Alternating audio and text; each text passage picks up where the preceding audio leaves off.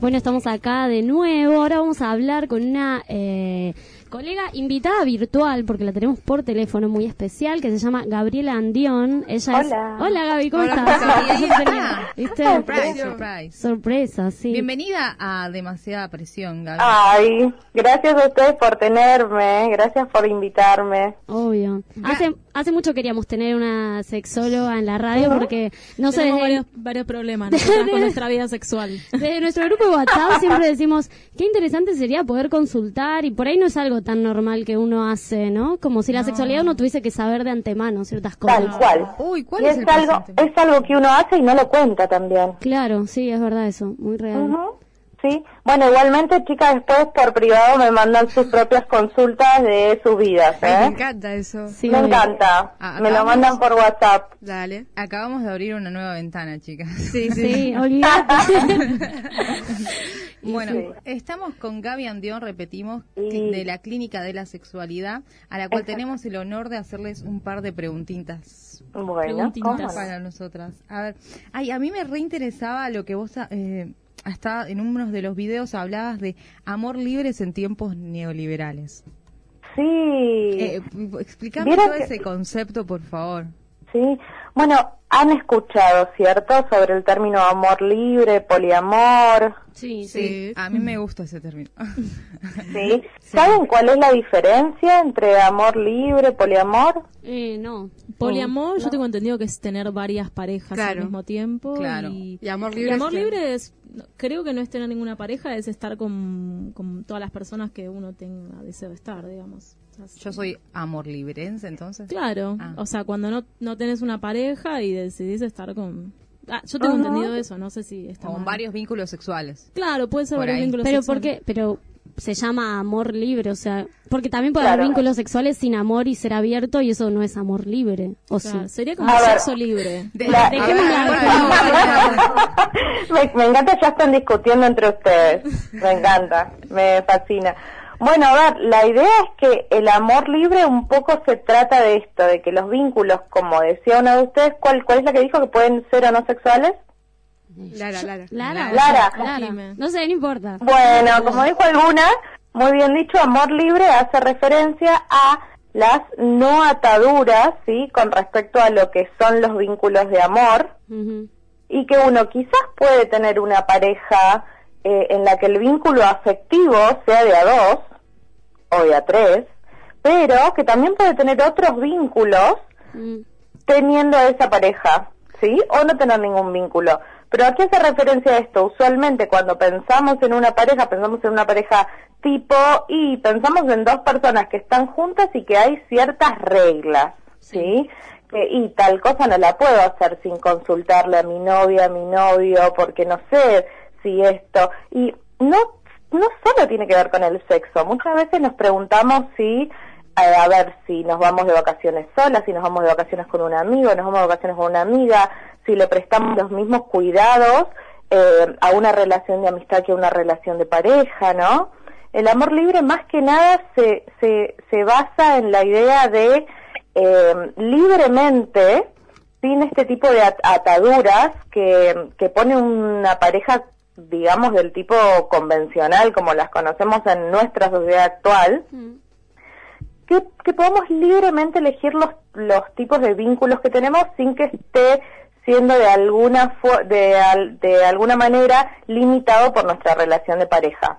Tenga o no que ver el sexo con estas otras relaciones. Prácticamente es como la independencia de, de uno mismo como persona, pero eso sobre- eh, sobresale en, en la pareja que sea, ¿no? Ujú. Sí, el término independencia está muy bueno que hayas sacado el tema. ¿Sabes qué, qué podríamos hacer quizás? Ahora que, a ver, hablamos de amor libre, lo podríamos diferenciar del término poliamor, que el término poliamor sí habla de varias relaciones amorosas, Claro. Que cosa Sí, que es muy varios- complicado igual. o sea, eh, varios vínculos afectivos. Sí.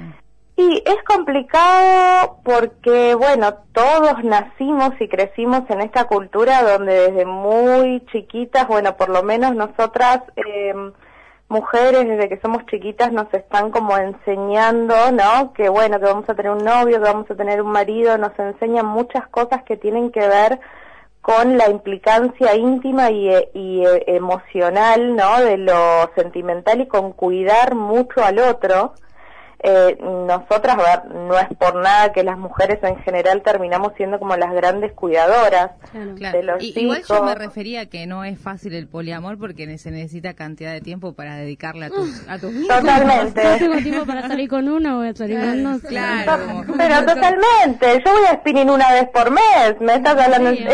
no tengo tiempo para nada. Es verdad lo que vos decís, pero pero también el poliamor esos dos vínculos que tengo por ejemplo si tengo dos parejas esas dos parejas también son pareja entre sí eso no no, no, necesariamente. Creo que necesariamente no. No necesariamente eh, lo, lo que sí es súper importante hoy por hoy es que ten, a ver el término que que tiene que ser un término sagrado es el término consentimiento, ¿no? Claro. Si yo tengo novio y tengo otro noviecito por el costado y uno no está muy de acuerdo, el otro se siente más o menos cómodo, uno no, qué sé yo, eh, ahí estamos hablando como de que no hay una responsabilidad afectiva. Claro. Que, que bueno, es algo también de lo que se está hablando mucho, el término de qué es esto de la responsabilidad afectiva en los vínculos, ¿no? Eh, a veces hablamos a ver, del, del amor libre, como si fuera algo que, eh, ay, yo hago lo que quiero y como soy poliamoroso o eh, practico el amor libre, nadie me puede venir a reprochar nada, nadie se me puede poner celoso, ¿no?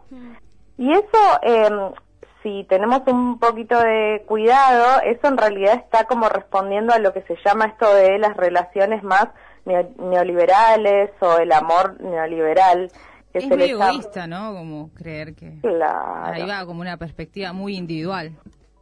Exacto, es una perspectiva que por un lado es muy individual eh, y que por el otro lado eh, tiene que ver con eh, como el acceso al placer y a lo que yo quiero sin tener en cuenta que cualquier tipo de vínculo que yo tengo con otro, ya sea de amistad, ya sea puramente afectivo, ya sea sexual, está afectando al otro de otra manera y lo, y, y, lo puede afectar.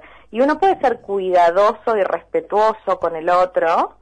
Eh, y eso no tiene eh, nada que eso es eso no es aparte del amor libre uno puede practicar el amor libre y ser cuidadoso en sus vínculos y respetuoso y tener en cuenta a la persona que tiene adelante y cómo tratarla hay algo más que se va por el lado de eh, buscar el placer sin tener ningún tipo de consecuencia, sin tener ningún tipo de responsabilidad por lo que le causó al otro. y, perdón, tengo una pregunta, ¿no? Eh, a veces una cuando sale, ya hablo desde un poco de mi experiencia, ¿no? Eh, sale con una persona y no, la, no es enteramente conocida, como nada, salís, pasan cosas, eh, ¿Cómo cae la responsabilidad afectiva cuando nos conocemos una vez y prácticamente no, no hay como compromiso de, de cuidarnos entre los dos? Como, bueno, nada, ya pasó y ya fue. No, no sé si me, si me explico. Cuidarse emocionalmente. claro. Claro, como por cuidarse yo, yo lo que digo es como, bueno, no le debo explicaciones a esta persona que no conozco. eh, suena medio egoísta, pero es como que esas cosas pasan. Sí, eh, esas cosas pasan, es cierto y tampoco tiene nada de malo que uno tenga una relación casual y quizás uno de los dos por ahí no sé, se enganche o proyecte ciertas cosas con la persona y la otra persona no. Eso tampoco tiene nada de malo, lo importante es que es que esté más o menos claro, digamos. Imagínate que yo te invito a salir, ¿no? Yo invito a Jime, ¿Jime? Yo invito a Jime Yo a soy salir. Jime, pero... Ah. Gracias, Jime. Es que me gustó tu voz, Jime, entonces te quiero invitar en, en este escenario a vos. Imagínate que te invito a salir, Jime, ¿no? Y eh, bueno, la verdad es que nada, charlamos, vamos a tomar algo, pasamos una noche divina, qué sé yo, y vos seguís en la tuya. Y yo me reenganché con Jime. Imagínense que yo me reenganché y yo le escribo y ella no me quiere dar explicaciones porque me acaba de conocer, me claro, un día, nada más, no, no da, y yo me quedo reenganchada. Ahora, el hecho de que yo empiece como a reclamarle a Jime y a decirle, hey, no estás siendo responsable efectivamente conmigo. Claro. Y eso un poquito es como un chantaje, es un mal uso de la palabra responsabilidad afectiva. Es un mal uso porque entre nosotras no había un acuerdo de cuidado, no había un acuerdo de que este vínculo seguía, era algo consentido tácitamente, es decir, quizás no, no lo habíamos hablado, claro pero tácitamente es una relación de una noche y el hecho de que yo me haya quedado enganchada, a ver, está bueno que yo pueda reconocer cuando doy algo, cuando paso una noche con alguien, que puedo tener ciertas expectativas y que eso no se puede no cumplirse y que los besos no son contratos, ¿no? Como dice el Eso, eso es muy fuerte cuando uno sale, porque nada, uno está saliendo con alguien que recién conoce y quizás del otro lado también cree que sí, un beso sí es un contrato pero bueno. Exacto, pero está bueno el paso de reconocer y aceptar las consecuencias de nuestros propios hechos también. sí, eso es verdad, eso es verdad. Que si yo salgo con alguien... Ah, tal vez está buena la sinceridad que vos le puedes decir, mira, la verdad que yo no quiero más nada a partir de ahora y eso no tiene por qué ser responsabilidad activa, pero no bueno, para no lastimar al otro, que sepa ya de entrada que claro. a salir solo para A ver, está bueno que el tema de la responsabilidad afectiva sea coherente con la intensidad que tiene el vínculo, ¿no? Claro, ah, claro. eso, es es una buena, un buen principio. Sí. sí. Cambiando de tema porque tenemos un montón de preguntas. Tenemos un montón de preguntas, claro, y, y hay unas que nos interesa mucho que son los orgasmos. Ay, a mí también me interesa. Eh, hoy estaba, el otro día creo que escuché como la típica frase de con él barra ella barra etcétera acabo más o él, ella me hace tener orgasmos. Y yo, ¿de, ¿a quién le pertenece el orgasmo? ¿Es lo que te hace el otro o es algo eh, propio de une? Porque hay, hay masturbación ahí, me parece. Ah. ah. Es una dinámica y eso es lo que lo hace tan complicado, porque es una dinámica. Mm. Y uno ah. piensa, pero el tamaño, el largo, el ancho, el que me gusta, el amor, y, y son cosas que pueden llegar a influir, pero la verdad es que es la, esa dinámica inexplicable que se puede dar entre dos personas. Por supuesto que, a ver, no es puramente magia, ¿sí? El hecho de que una se conozca a sí misma o une se conozca a sí misma, ¿eh? ¿sí? sí. Como decía una de las compañeras, a través de la masturbación, a través de explorarse y saber qué es lo que más le gusta, también tiene que ver con el hecho de que uno pueda en ese momento pedirle al otro lo que necesita, pedirle al otro lo que le gusta y darle indicaciones, porque que uno le diga al otro, me gusta que me hagan sexo oral, no significa que el sexo oral universalmente va a llevarte al orgasmo. No, no, es verdad. Cómo saber qué es lo que nos gusta, poder pedirlo, sentirnos también cómodas para intervenir, porque la mujer ah. suele tomar como una posición en la que, bueno, le hacen cosas. Sí. claro. a, veces a mí me generaba como la incertidumbre que si uno interviene, yo me pasaba. Estás cortando el mambo. O decías, uh, por ahí el otro piensa que lo está haciendo mal y se frustra y entonces... Y ahí había como en la comunicación un montón de barreras o cosas que que prácticamente salen de, no incomodar al otro. Claro, y por ahí el otro te incomodando vos también. Claro, y por ahí el otro quiere que la pases bien y sería más fácil si se lo decís. Exacto. Exacto.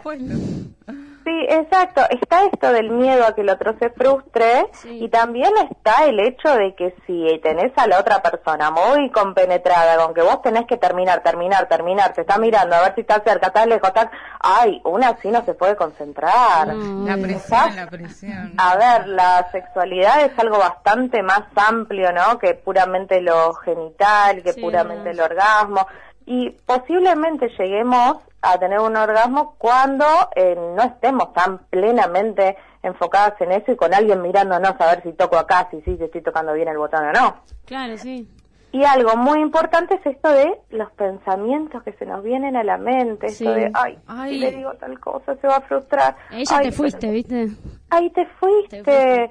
Y ni hablar con cómo uno puede estar a veces cohibido con su propio cuerpo, o si hago esto, o si no si me pongo en esta pose, si se me ve el rollo, si se me ve la celulitis, que todos esos pensamientos son, pero enemigos del, clímax. Sí. Entonces, por eso importa tanto la dinámica, no solo la dinámica de los cuerpos, ¿no? La piel, sino lo cómodo que uno se pueda sentir con la otra persona, lo desinhibido que se pueda sentir con otra persona. La verdad es que eso importa muchísimo más que em, lo, lo que tiene que ver con el coito en sí.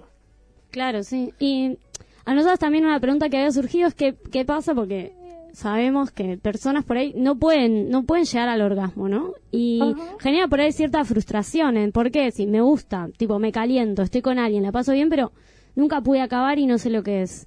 Claro. Eh, ¿qué, ¿Qué estaría? O sea, no sé qué puede pasar en una persona. Hay muchas consultas, sobre todo de mujeres, sí, que cuando tienen relaciones sexuales no pueden llegar al orgasmo y lo más importante que se le pregunta en ese momento es si cuando se masturban sí pueden llegar al orgasmo. Claro.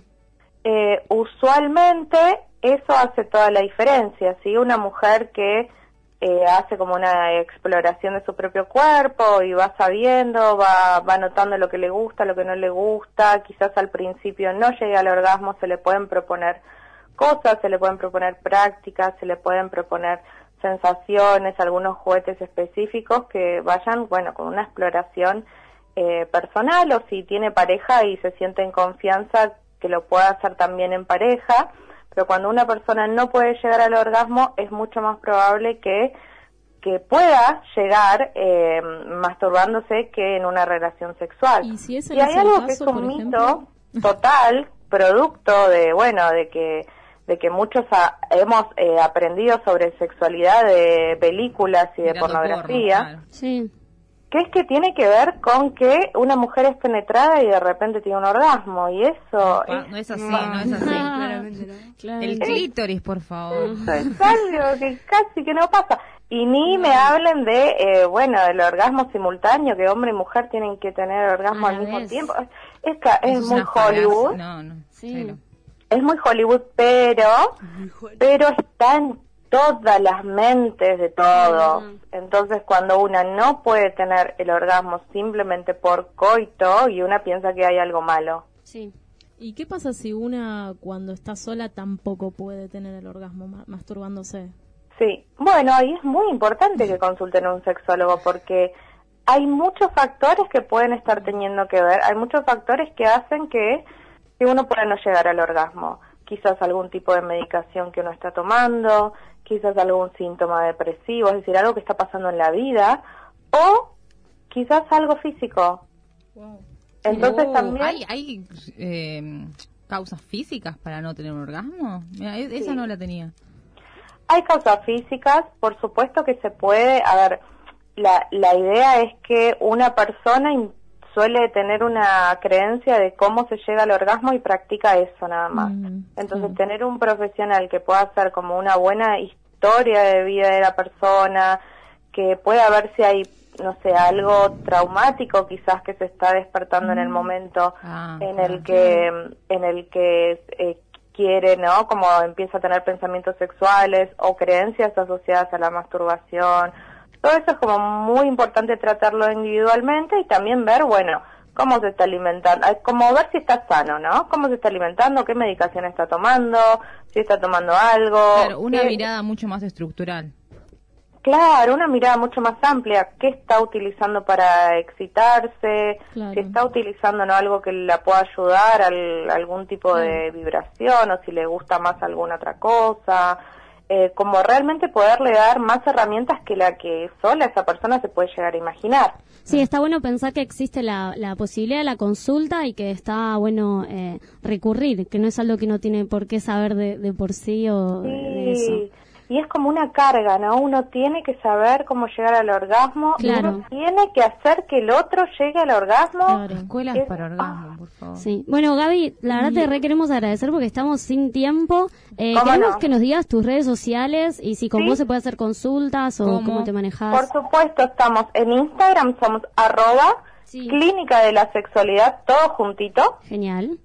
Y en Facebook nuestra página es Clisex Ahora pronto vamos a tener un, workshop sobre género y salud, así que ah, bueno, entren para ver y ahí mismo se pueden hacer consultas. Tenemos un equipo terapéutico que trabajamos con sexualidad, sexología, ah, diversidad de género, así que nos pueden escribir. Seguro, seguro vamos nosotras, no sé, en grupo. Por favor, vamos hablando.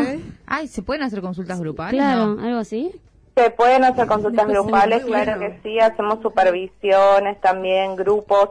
Y eh, cuando quieran me vuelven a llamar porque las adoré a las tres, quiero charlar con ustedes. Somos cuatro. bueno, yo adoré a tres. Ah, bueno, es verdad. Hay una que no sé qué pasó.